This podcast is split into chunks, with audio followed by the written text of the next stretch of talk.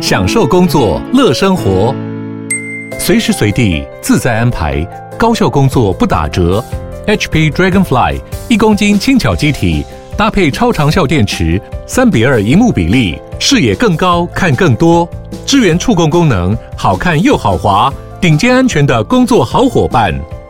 HP Dragonfly 顶级商务笔电，采用 Windows 11专业版，在任何地方展现卓越的工作表现。嗨大家好，我是莫尔，欢迎收听魔股史塔克。本集上周应该是周六的事情，那但是应该中秋节，所以就先祝大家中秋节快乐。那想要烤肉这件事情嘛，那我也是有约朋友去烤肉了。今年我是蛮积极的约朋友去烤肉。那如果是过往的话，其实就没有那么常去约朋友去烤肉，会觉得说一个人好像也可以，或是跟我老婆自己过好像也不错。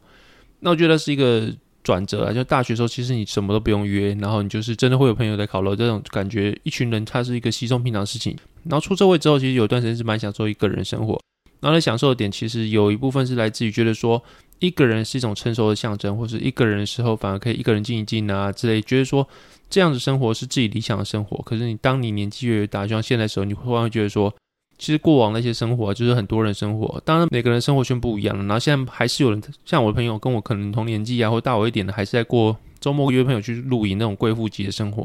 然后像我可能就是。周末说没什么事情，然后就是去看书，然后去运动，然后就是比较属于一个独行侠，或者是跟社会比较脱节的生活啊。所以说，现在突然会觉得说，以前那些生活还不错。尤其是你在看 YouTube 的时候，会看到很多很多人他是跟朋友出去的。然后你，尤其是那些可能在日本生活或在国外生活的人，他们会拍一些当地的生活日常，比如日本就会去拍亲子餐厅啊。然后年货大街，或是什么雷门啊那些之类，那中国也会拍当地的小吃啊，然后油泼子面啊之类的，然后就觉得说我好像跟他们出去玩了一圈，然后或者我跟他们去走了一个我可能是没有去过的世界，跟他们一起出去玩的感觉了。然后久而久之会觉得说，嗯，自己好像也蛮向往这种生活的。那你既然向往这种生活，但是你在一个比较封闭的空间，或者说你已经习惯一个人一段时间了，那就势必会有点走不太出去，因为你会想要约人，那约人又怕被拒绝，然后。想要跟影片一样的人一样的热络，但是基本上你要跟影片一样的人热络，十几个人出去，然后包间民宿啊等等，你一定势必要遇到很多事情，是影片上是光鲜亮丽，但是你实际上不会那么光鲜亮丽，就是很多的干的事情，就像是你可能约很多人，然后你们还要瞧时间，十几个人，十几个人都要上班的话，一定会有班表的问题，那可能乔三四五天，然后三四五次的更改时间，终于乔了一个时间，那这一段时间可能要不断跟民宿去改位置，然后。抢交通工具啊，等等，然后当天去的时候，一定那么多次约出去，一定会有人临时爽约，那钱也是个问题，然后还有很多事情都是问题。像我有个朋友，他就是跟朋友去约出去玩，就后面当天朋友事情没办法去，那那个钱怎么算？因为民宿都已经包进去了，可是他那个没有来的朋友发生事情，又是一个非常严重的事情，是家里有人出事情。那这情况下，你要跟他收钱也不是，不收也不是，你跟他收钱的话，对方会觉得说，我这种事情都已经那么严重，你还跟我收钱，你是不是朋友？可不收钱的话，这个钱你要自己吞嘛。然后你又约了其他人，那其他人可能跟那个出事人又不熟，那就会觉得说，我干嘛去跟他分担钱？然后你要一个人自己吞，就觉得那么大笔钱我怎么吞得下去？或我为什么要吞那笔钱？反正有些事情是真的没有解决方案的。那就是当你看到 YouTube 或是看到影片上面有很多人过得光鲜亮丽的生活的时候，其实私底下他们也会过很多生活是你没看到的。然后我有那些付出，我有那些处理很多很多的 shit thing。才会换到这种光鲜亮丽的生活，所以东西都是有舍有得的。然后现在就是开始会觉得说，嗯，是不是要走出去，跟朋友出去，比如打麻将啊，吃烤肉。当然前几天、前几个礼拜有讲到我去学麻将，那事情真的有点启发，那就启发我说，走出去其实是个不同的生活，也不错。也不是说一直要过这种生活，但是有时候如果过这样生活，转换一下生活，可能会对现在那种比较平淡的生活会比较好，或者是说我可以开更多眼界。认识更多朋友，然后可能对整个人格发展，或者是对我可以看到的东西会来说，会更有广度了。反正我就是开始约朋友去烤肉，然后就是约到烤肉。其实一开始在约烤的时候，我们在讨论是我是要在家里烤肉，还是要出去烤肉。家里烤肉就是可能在家里铺个铁丝网啊，然后哎不是铁丝网啊，就是铁网，然后在上面烤肉。然后这个情况下就是你会觉得这是一个很好的氛围，是你在家里烤肉，然后一群人在外面烤肉。会很棒，但其实基本上，嗯，我至少我的经验啊，就是你会很大一段时间都在烤，然后烤出来的东西其实不一定会比餐厅好吃，或不一定会比餐厅丰富，但基本上你会花的钱跟累的程度一定会比餐厅还要高。就是你可能去吃到饱，然后你就烤一烤肉，然后拍拍屁股走了，你还能吃到 M 九和牛或者 M 和牛之类的。然后可是你在外面烤了或自己买食材回家烤，第一你要生炭火，那第二你要网子拿出来烤，然后第三就烤完之后你还要收，甚至你在烤的时候，可能你烤完之后放盘子上面啊，然后叠了一群之后拿去给里面人吃，你可能在整场里面就一直吃烟，因为烤不了多少肉，然后你。就是整个品质是不如你去吃到饱，或者去其他餐厅去吃饭，有人帮你准备好好的，你出来还能光鲜亮丽，还能够身体干干净净的。可是如果你在家里烤肉的话，你光烤肉吃到的烟就让你真的快要窒息，然后烤完之后呢，你还要收东西，你又觉得是另外一很很讨人厌的事情了。反正就是讨论很久，最后还是决定出去外面烤肉，就是一群人去烤肉，也没一群人啊，就是两两对，两个两个，就是四个人而已。然后去烤肉完之后呢，可能要唱歌，可能要。打麻将之类的，那就是今年是比较跨出去的一步。你们可能觉得没什么，但对我来说是一个这种约朋友出去的。那可能平常会觉得说我常讲话啊什么之类的，可能就那比较自在。一毕竟一个人可以对着麦克风讲话讲那么多话，其实也是一个蛮神秘的事情。我自己也觉得以前也是没办法做这种事情啊。反正就是久了之后呢，讲话开始流利之后，也蛮多人会以为说我是有朋友的人，但实际上我是一个蛮孤僻的人。那这次这样出去，会觉得说可以试试看呐、那就是先祝大家中秋节快乐。那我也是要烤肉。那其实烤肉的话，我是吃过，也没有算很多间烤肉，但是有吃过还蛮多种类的烤肉，比如说牛角啊、龟一郎啊等等。反正就是你讲到连锁餐厅，比如说是牛角，就是日本过来的连锁店嘛。然后还有还有台中比较有名就是茶六或是五马烧肉，然后它也就是炭佐麻里亚。然后还有一些很 common 的，就是像是石头之类的。然后他那还有一间是龟一郎，就是当地的烤肉店。反正就是你从当地的烤肉店到连锁店，然后大家耳熟能详，基本上我都吃过了。那其实烤肉它有点像是在战争的感觉，像是南部中北部中的战争一样。其实很多人吃烤肉，他们喜欢的东西不一样。比如说有喜欢瘦肉，有些喜欢肥的肉。然后像我自己就不太喜欢，就是和牛，因为和牛你其实吃不久。比如说你去吃火锅，你和牛可能涮两三片就不行，尤其是火锅可能是清的汤啊，所以说你涮起来的话，基本上就是吃和牛的原味。但其实你吃 A5 和牛超容易。两三片，然后它嘴巴里面直接化开。听人家讲完可能会觉得是甜的汤汁之类，但其实 A 五牛吃下去当然是化开，但化开的时候有时候一部分是因为它真的太油了，然后那你嘴巴就满口油。所以说，其实有些人会很喜欢吃和牛，我自己还好。如果自己出去的话，其实我就是主要是吃海鲜，然后对于和牛我是还好，我宁愿吃那种比较便宜的肉。就是便宜的话，基本上就是它的肉会比较干柴，也不是干柴，就是比较瘦。然后比如说菲力也比较瘦，但其实它是嫩的。那和牛就是相对来说比较油，但是我就是会比较喜欢吃那种比较瘦的肉，因为它可以吃比较久，比较不容易那么腻。那另外就有人很崇尚就是吃原肉，就是不用腌的肉啊，或者怎么样。但有很多人又喜欢吃你腌过的肉，比如说茶六，它是相对来说比较腌的肉。那乌马就相对来说比较吃原肉，那就是两边都有各有拥护者。其实有些时候大家会去批评啊，会去比较说哪是哪间餐厅比较好吃，哪间餐厅比较不好吃。那其实都是个人的口味的问题啊。其实看那么久，就像是你看这是绿灯餐盘推荐有台南，但是你说米其林一二三星都没有台南的店，因为这个也是一个混战。就是你跟台湾人聊食物，甚至你看杨丞琳说在台湾很难吃到海鲜这件事情，会引起台湾人的台湾人的反弹。你会觉得台湾人其实对吃这件事情是蛮要求的，然后以这件事情为自己自豪的点，就台湾的某个特色，就是台湾的吃的东西是蛮丰富的。那也会觉得说外国人台湾常常会说台湾东西很好吃。那又很便宜又很便利，就是你去日本，你要么就是家里煮，要么就去吃餐厅，很难会看到什么夜市，或者是说路边有什么五十元、六十元的面店是比较少。韩国还是有，韩国有什么鱼板店啊之类的。但日本的话，基本上你很难看到这种店，然后基本上就是大的或者小的，没有说什么中间值的店。所以台湾这种很便利，然后又很好吃的小吃，CP 值很高小吃，其实是外国人蛮称羡的。其实你出国之后，你会觉得说，台湾在这方面真的是蛮方便的。但是说。这个方面其实是用很多很多其他东西换来，可能说就是环境可能会比较市容比较不整洁，因为日本的话你很难看到铁皮屋，很难看到路上有很多桌椅摆在外面，然后很多人在外面喧哗，然后路面就不会那么的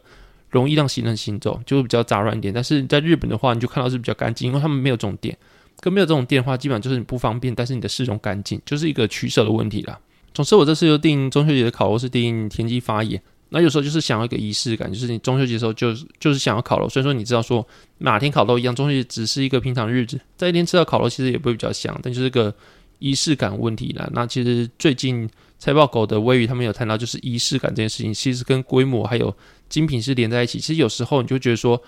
有些东西它其实追求就是仪式感，比如说你吃法餐，那它的食材其实跟你外面可能吃早午餐可能是什么，其实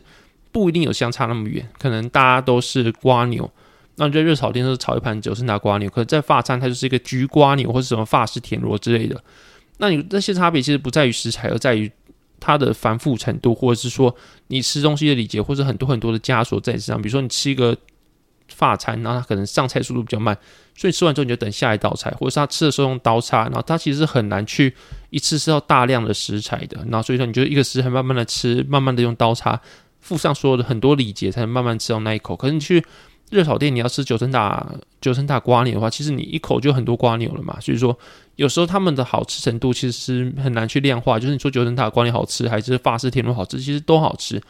但为什么法式田螺可以给人家一个比较高级的感觉，或是吃的比较贵的感觉？其实有时候就是仪式感的问题。那其实有人其实有很长的一部分是靠仪式感去做生活，比如说你跟你的夫妻呀、或是你网络上男女朋友之间，他们可能一开始很好，最后走向比较不好的生活。有时候其实就是因为仪式感不够。比如说一开始的时候为了追女生，或女生为了追男生，然后大家可能会再去海边，半夜还是带他去海边，半夜想吃牛肉汤，带他去牛肉汤，反正就做很多很多事情是疯狂的。然后或者是说每天晚上都会陪他聊天啊，然后抱着睡觉等等，这其实都是一种仪式感，就是你会为生活增添一些。它可能是一个比较繁荣，然后对于一件事情来说，比如说你讲一句话会有罪质，或者是说你做一件事情明明就是花更多时间才能达到一样的效果。比如说你不讲话你能睡着啊，对不对？或者是你说你饿然后不吃，你还是可以度过明天早上。那你为什么还是要做一些比较繁荣的事情，多花钱多花事情，但效果没并没有比较好？就是仪式感，其实是一种生活的调剂。如果说你完全忽略仪式感，或是没有仪式感的话，其实你的生活是乏味的。很多很多的夫妻或者男女朋友，最后就是因为太熟了，然后熟到忽略仪式感，最后才会导致他们可能感情没有像一开始那么好，或者觉得彼此变了。那就是因为过于熟，然后把仪式感这件事情忽略。所以说，有时候仪式感还是一个蛮重要的事情。我自己觉得，那就是。在中秋节会想烤肉，也是多少也是因为仪式感的关系。会觉得说生活就是需要这些不要去理性去想的一些事情去做调剂，可能生活会过得比较开心呐、啊。那反正就是有去吃田鸡发炎。那如果你们真的很喜欢吃烤肉的话，那我自己会蛮喜欢的间店是茶六。我只吃过台中茶六，高雄我没吃过。那我吃的好像是一间是在七期附近的店，然后我不太确定那个地方在哪里，反正就是。茶六就是台中这那几间，如果你们喜欢吃的话，茶六我是觉得它腌的蛮好吃的，然后它的腌的酱其实不会太重，但是又恰到好处的是它的肉是带着微甜的，然后肉的肉质其实又是是保有很多肉汁的，然后我自己是蛮喜欢那种调味的。然后另外就是台南的贵一郎，它就是吃炭味比较重，它会在外面真的把炭烧好之后再进去，你就真的是用炭火炙烤，所以它的每一块肉你其实不用太好，它就会满满的炭味在上面。那我自己是说它比较平价的套餐。跟比较贵，就是 A 五和牛套餐，我是觉得平价套餐就很好吃的，可能 CP 值就比较高。比如说一千八，你就可以吃到非常好吃的肉，可是你吃到两千八，会觉得说好像跟一千八的感觉差不多，但是我都花一千块，因为他吃的时候其实是吃它的炭香味跟它的一些食材的基本调味。那所以那时候你的和牛它的 A 五，也可能是我自己不喜，比较不喜欢吃 A 五和牛这种太油的肉啊，我也就说吃一千八那个套餐就差不多。可是那是可能是一两年前去吃，我不知道现在有没有涨价。然后就是。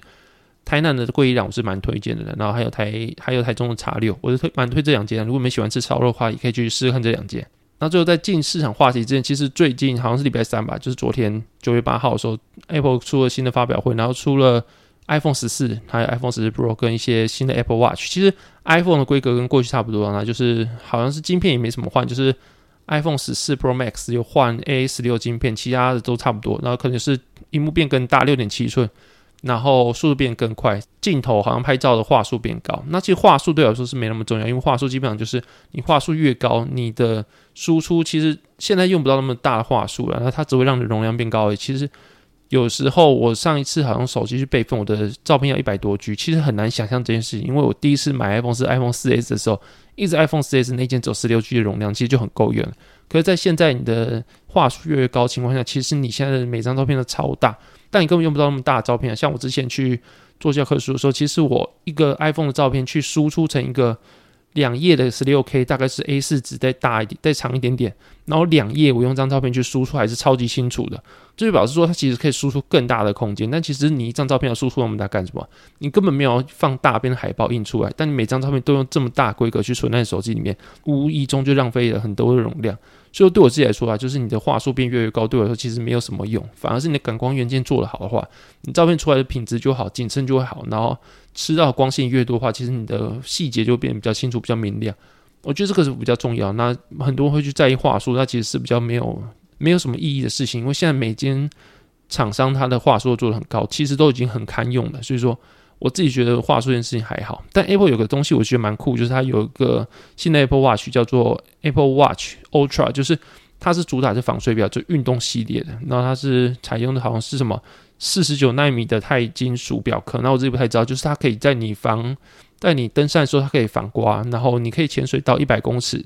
海平面一百公尺以下，它其实是可以防水的。那这件事情其实对很多很多人来说是被烧到，就像我看的什么资工新力人啊，或者其他的粉丝团，他们的人可能一开始都是带什么 Garmin 的防水表，然后真的是因为这件事情被烧到，因为他们会觉得说，如果你 Apple 都出防水表，然后它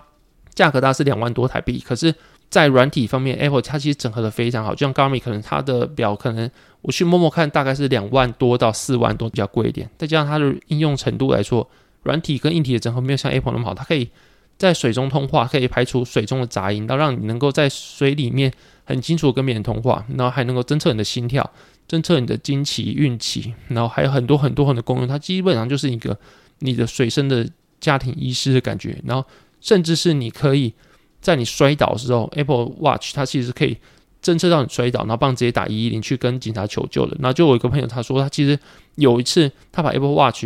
他没有网络，他手机放远远的地方，然后他带 Apple Watch 去跟朋友聊天。那这时候 Apple Watch 没有网络嘛，他们要聊一个话题，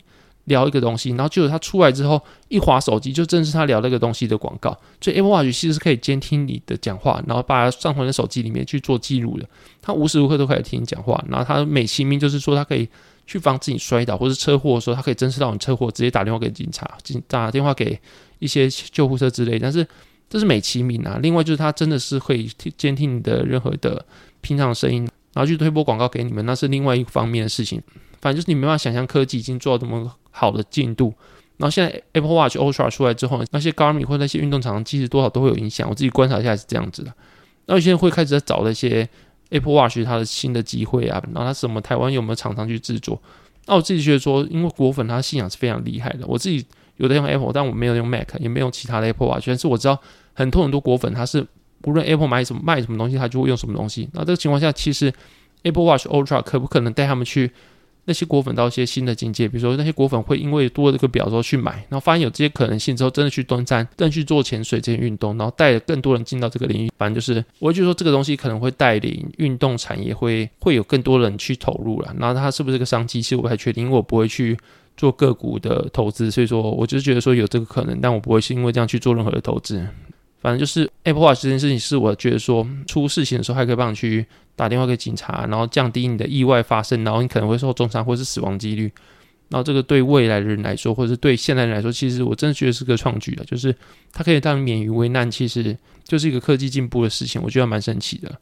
那最后我们聊的是市场话题，因为今天是九月九号，那刚刚炮有说过。一个东西我觉得是蛮重要，就是刚炮发表完言论，那大概就是他暗示九月二十二的 FOMC 会应该是会升三嘛，然后另外就是他们 Fed 他们可能会调整缩表的进度，那你知道现在缩表大概是每个月是九百五十亿上限，然后过去是或许好像六百五十亿，我看一下，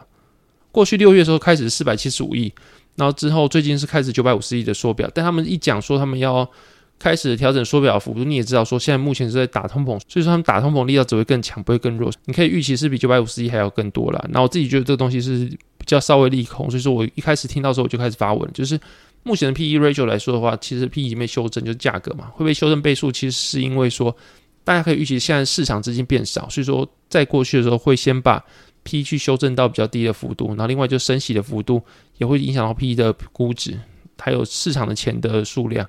那现在他说缩表，他要说更多，表示说目前的情况下是每个月是缩九百五十亿美元，然后是预估未来三年会缩大概三兆美元。那过去在疫情之前的联准会资产负债表大概是四点五亿美元，然后现在大概是八点五亿左右，这些都是比较不精确的数字，大概这样子，就是说印了大概四兆多的美元出来。那目前三年后大概说三兆美元的话，其实联准会钱是收不回来的。然后我自己的预测或市场的预测公司都是说，联准会它可能会在三年内。它不会真正完整升息三年，或是真正完整的缩表三年，它可能是比较一个短升息循环，然后后续呢，它就可能就是因为经济放缓了，它就不缩表了，甚至开始比较宽松的货币政策，或是比较鸽派。那所以这个情况下，大家不觉得说它可以把整整四亿多美元收回去，就算是目前九百五十亿美元在三年内可以收三兆美元回去，他们不觉得说真的可以把三兆美元收回去，所以说大家会觉得说市场上钱不会比联储会目前的政策来说还要少，甚至他们会觉得说联储会的在市场上留下的钱是会蛮多的。那这个情况下，现在他说他可能缩表的进度会变快，所以说表示说市场预期目前的市场资金量可能要再做另外一个调整，因为缩表变得更躁进，所以说收钱的速度变更快。那这样联准会的立场比较鹰派，所以说他不会可能不会像市场预期一样，这是一个短暂性循环，它可能会持续更久。然后就算达到利率大概是二点五趴，但目前他们说上调中性利率可能三点五趴到四趴之间。他们如果调到中性利率调到四趴，然后维持一段时间这样缩表的话，其实对整个 P/E ratio 的 P/E 来说是一个比较大挑战，那可能要重新去做评估。可能企业的盈利都还没开始下修，它会开始做第二次的估值调整。所以这个情况是大家去预期的。然后另外就是 Ken 其实是有跟我说了，或者说其他人跟我说，他们想听中国跟欧洲的经济跟未来的走势。然后这集我是有做，但是我研究完之后我会移过去听回，就说中秋节的流量应该不太不好，因为过去过年啊或者比较大节日，端午节当天流量都蛮不好的。那这东西我想说，就等下个礼拜来讲。如果说下礼拜的话，我大概会讲中国跟欧洲目前的情况，去做一些比较简单的整理跟预测未来走势。不过有个比较大重要的事情是，目前中国跟欧洲基本上都是走衰退的。那就欧洲可能有能源危机啊，中国可能有他们的房贷啊、信用危机，这样让他们的政权不稳定。反正目前这两个经济体都走弱的情况下，全世界独享应该只有美国。然后。美国它的美元是强势的嘛，因为目前日本还在宽松的情况下，日元对美元是在做贬损，大家都知道。然后另外就是欧洲它可能是走入衰退的情况下，但是因为欧洲的走入衰退，但是他们能源价格持续上涨，所以他们其实是要一直补贴电费的情况下，其实就是你一边升息就一边带一些宽松货币政策，其实让他们很难很难去打通膨。但是你如果真的说完全不做任何宽松，不去补贴电费或不补贴厂商的话，其实米人民是活不下去，因为目前来看到一个欧洲的咖啡店的店主，他两个月的账单就是大概九千多欧元，折合台币快三十万，那是疫情前的三到五倍。那如果你说你完全不做补贴的话，其实你不用等到通膨结束，你的政权可能就不稳定，可能人民就暴动了。所以你一方面要去补贴电费，然后一方面要去做宽松情况下，你一方面要升息去打通膨。然后这两件事情是非常互斥，就是你真的有办法在同时你补贴电费去宽松情况下把通膨打下来吗？其实很难。一般来说，如果说最正常的标准应该是你要么就做一个，你要么就补贴电费让通膨爆炸，然后另外就是你就是把通膨打下来，然后让人民生活过得很差。基本上二选一的话才有办法把事情真正解决好。但你同时又宽松又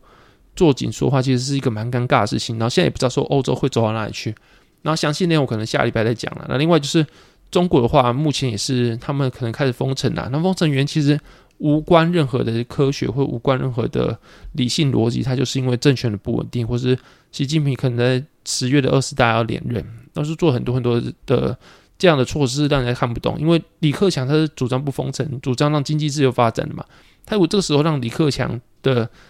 主张去做施行，比如说他就真的不封城。然后不就趁着李克强的意？那目前李克强是中国的第二大嘛？那如果说这情况下他又让李克强的主张在中国去做发酵的话，那是不是表示他的颜面无光，或者真的表示他的政权不稳定？所以说他无论如何就不可以顺李克强的意，就是自由经济或者自由的让疫情跟人民做共存。他就是再怎么样，就算不稳定，就算看起来很胡闹，他还是要把中国封城，封到你们都不敢为止，就是要巩固他的政权。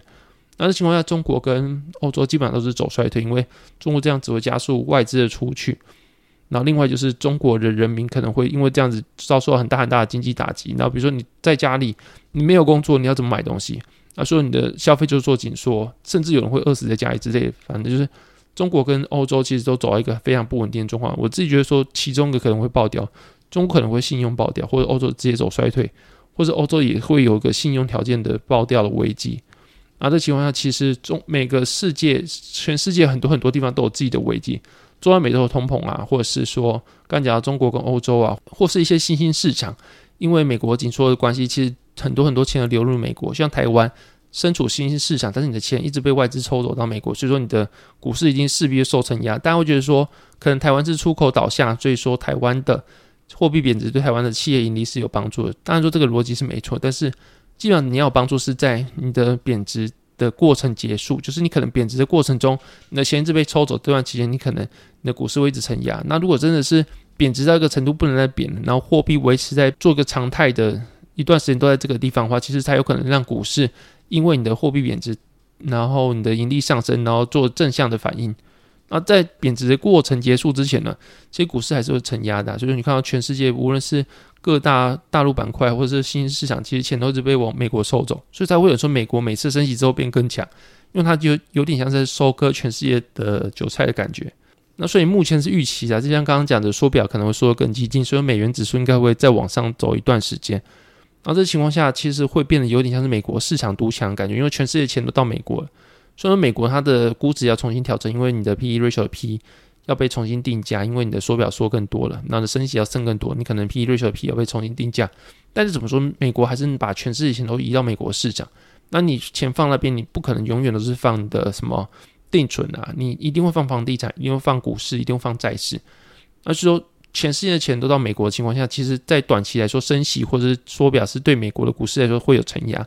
但长期来说，整个升息循环对美国的股市来说，应该是会缓步向上，不会像二零二零、二零二一那样是牛市一路冲天。但就是它可能会对于其他的国家来说，美国是比较有撑的，至少它的资金量是比起其他国家还要足的，而且它的消费动能是比其他国家还要好的。在其他国家还在衰退的时候，美国的消费动能其实还蛮强的，服务业的需求还是蛮强的。但是说这情况下，会是让费的它有更有底气做升息。但升息另外一方面来说，就是将更多更多钱拉往美国。你可能在美国无风险利率，你放定存或者放债券就就三趴五趴的利息，你为什么还要去国其他地方做股市？你不用做任何的付险就三到五趴，其实就会有很多人觉得说，那我就不要把你的钱放在股市，我拿去放美国市场，拿去换美国资产、美元资产好了，我就有这么好的报酬，我就不需要去待在本地的股市去承受那么多的风险，可能还没有那么好的报酬率，然后我还要过心惊胆跳。反正就是会让人家觉得说，我把钱放美国是一个更好的选择啦，那就导致其他国家的股市啊或经济体会遭受更大的衰退程度。然后大概是这样子。所以说，你如果要我预测的话，我会觉得说，后续的话你可以配比较多的是美元资产或者美元的市场。我会觉得说，美国会是一个比较独强情况。那当然说，这是我自己的看法。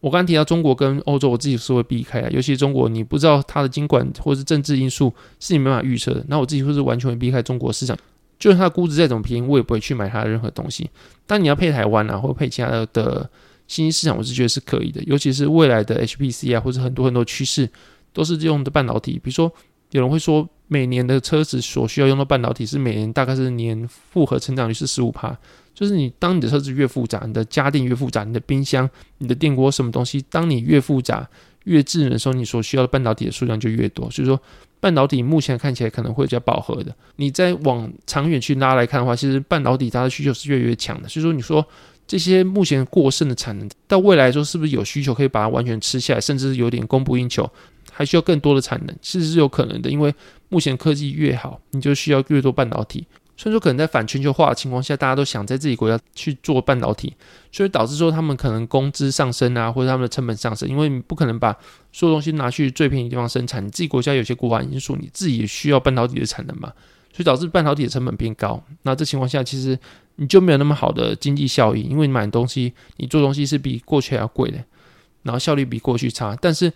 再怎么说，未来全世界趋势也是在半导体上面，所以我就觉得。你在台湾啊，或者在新兴市场，如果有半导体的东西，你也可以去做适当布局。尤其现在半导体应该是四大指数，费半、标普啊、纳斯达克啊，或者道琼来说，应该是费半跌最多的。所以说你要做适当布局，我是觉得是可以的。然后台湾的半导体的产业其实也是蛮多，所以说你要布局台湾市场，我觉得是一个合理的选择。但是我还是觉得说美国应该是最明显独强的一个情况下，就给大家做参考。